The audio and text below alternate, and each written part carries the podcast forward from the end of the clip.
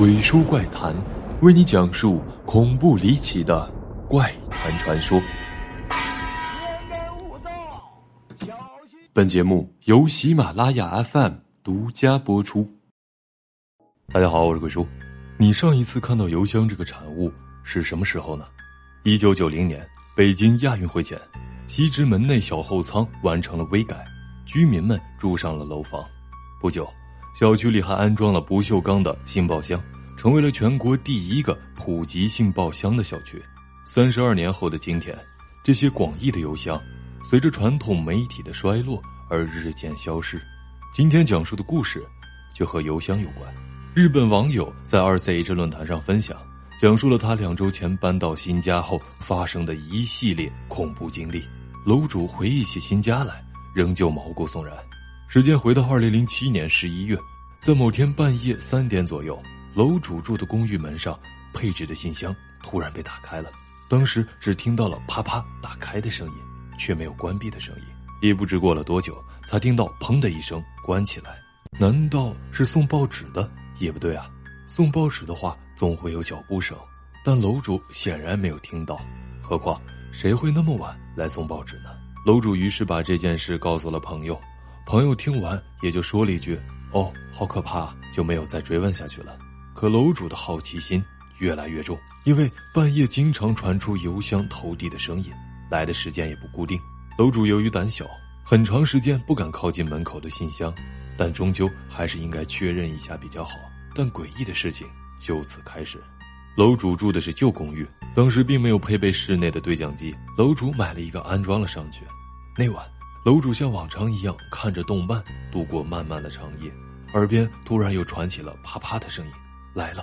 楼主踮起脚，小心翼翼地进入客厅，发现室内对讲机的屏幕亮了起来。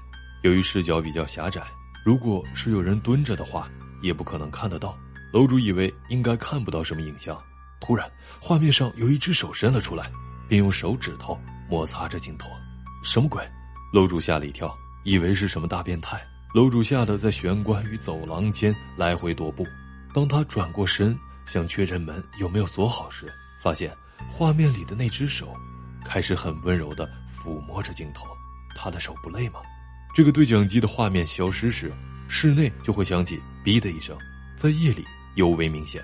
如果一直不按转换按钮，画面将在一分钟后消失。但楼主太过紧张了，按这个按钮的时候手一抖，“哔”。声音响起，画面里的人察觉到了，他开始发狂似的按着电铃。按铃的情况下，对讲机画面再次自动亮起，但看不到按铃的人，只能看到手指。楼主吓得浑身发软。此时镜头里的手掌啪啪啪的拍打着，那人的手腕不动，只有手掌规律的拍着。这个诡异的动作持续了好长一段时间，而楼主的恐惧已达到了最高点。这时。楼主将身体藏在了玄关旁的厕所里，只露出脸，并朝门口大喊：“我要叫警察了！”门外突然回答了：“哎，为什么？”好像是个女生的声音，听起来又细又高，感觉天真烂漫。楼主呢，大概是恐怖片看多了，他总觉得这种天真的背后让人头皮发麻，强烈反差。于是楼主又大喊：“我要叫警察了！”你找警察了？门外突然安静下来。这时。信箱发出了声音，楼主等到画面没有东西了，彻夜未眠。上班的时候，楼主经过信箱，寻思打开看一下，结果一大团的长发从信箱中散落出来，发量多到令人毛骨悚然。下班后，一想到回家就有一堆的头发在信箱等着，楼主决定先跟同事去喝一杯，再到同事家借住一夜无事。隔天一早，听到同事为了拿报纸打开信箱的声音。楼主突然有一种不好的预感，便也起身去看，结果看到了信箱里的头发。工作结束后，实在不想回家，但已经三天没换洗衣物了。楼主拜托同事来陪他，但被拒绝了。楼主忐忑不安地回到家，检查公寓的四周，并没有任何人影。关好窗户，拉好窗帘，顺便检查了一下床底下和浴室。想到之前收到头发的事，楼主又去信箱里看了一下，结果看到了蟑螂的尸体。楼主走回到玄关，正想着如何处理尸体，突然玄关传来了很大的踹门声，这肯定是变态吧？楼主慌忙报警，但警员说这不会对男生造成什么危害的。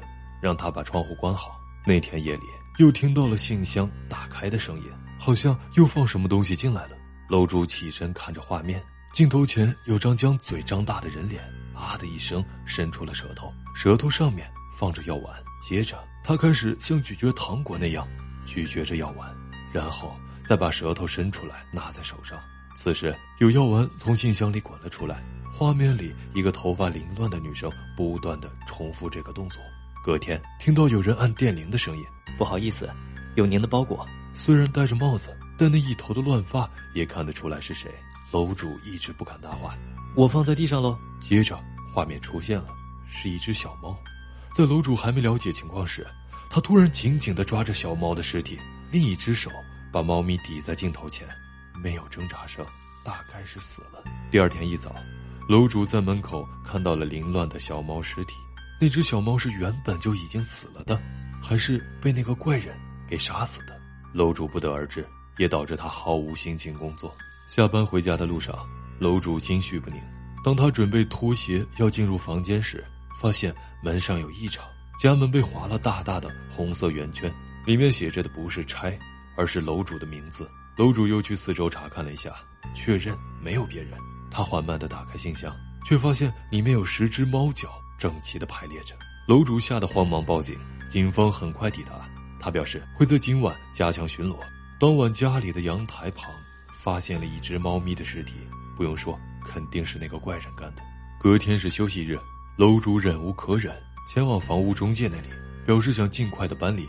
可奇怪的是，这种诡异行为竟然连续停止了好几天。就当楼主以为这个怪人玩腻了的时候，噩梦才刚刚开始。当晚，楼主照例下班回家，当他握着门把准备开门的一瞬间，手有种痒痒的感觉。难道是自己最近高度紧张，太敏感了？楼主低下头看了一眼门把，上面附着着头发，是用长发扎成的蝴蝶结。楼主虚惊一场，反正怪人不在房间里。就当楼主准备转动门把时，却怎么也打不开了。楼主下意识地取出钥匙，重新插拔后顺利打开了门。可刚刚怎么就打不开呢？此时，房间里传来了流水声，像是水滴在了装满水的容器的声音。浴室、洗脸台、洗碗槽，这样的滴水声此起彼伏。楼主慌忙地打开走廊的电灯，四下张望，没有人影，缓缓的走进房间里面，在饭桌上。放着一个烧肉便当，仔细看才发现便当里混杂了几只蟑螂。楼主继续的扫视周围，冰箱也被打开了，颤颤巍巍的看了一下，在放满酒的冰箱柜门边，有三瓶矿泉水，里面装着淡色的液体，看起来像是用水稀释过的血。楼主夺门而出，并立刻报警。警方很快赶到，经查验，瓶子里的血不只是一个人的。在屋内调查的警方用紧张的语气告诉楼主：“他们将棉被翻开时，发现床单上铺满了密密麻麻的图钉。此后，在枕头里和阳台也发现了图钉。警方建议楼主前往朋友家暂住，于是楼主就先暂住在了同事家里。此后，除了拿换洗的衣物外，直到他准备搬家前都没再回去过那里。而在打包搬家物品时候，发现，在床的下面。”衣柜里面，甚至是对讲机的荧屏里面，凡是家里的犄角旮旯处都被放了纸条，像是符咒一样的诡异黄纸，上面用血红色的字体写着“山田太郎疯狂的爱着花子”。以上就是楼主的恐怖经历。楼主表示，他搬家以后，现在住的地方没有任何的怪事发生。有网友留言：“这么恐怖的变态跟踪狂，简直比鬼还可怕。”也有网友追问后续，楼主告知。已经交由警方处理了，也有日本网友吃瓜不嫌事大，询问这个跟踪狂可爱吗？有没有想过让他当你的女朋友呢？楼主坦言自己没有什么异性缘，第一次被追求竟然是以这种方式。可楼主家里的门锁为什么会被打开呢？根据警方的说法，因为门锁没有被破坏的痕迹，怀疑是用钥匙打开的。这间房子的中介机构在业界规模非常的大，而公寓本身的屋主。是一对老夫妻，楼主不能断言他们有没有亲属关系。比起鬼怪，人心才是最复杂多变的。本期结束，我是鬼叔，想马上看的观众别忘了长按点赞按钮，三连进行催更，下期不见不散。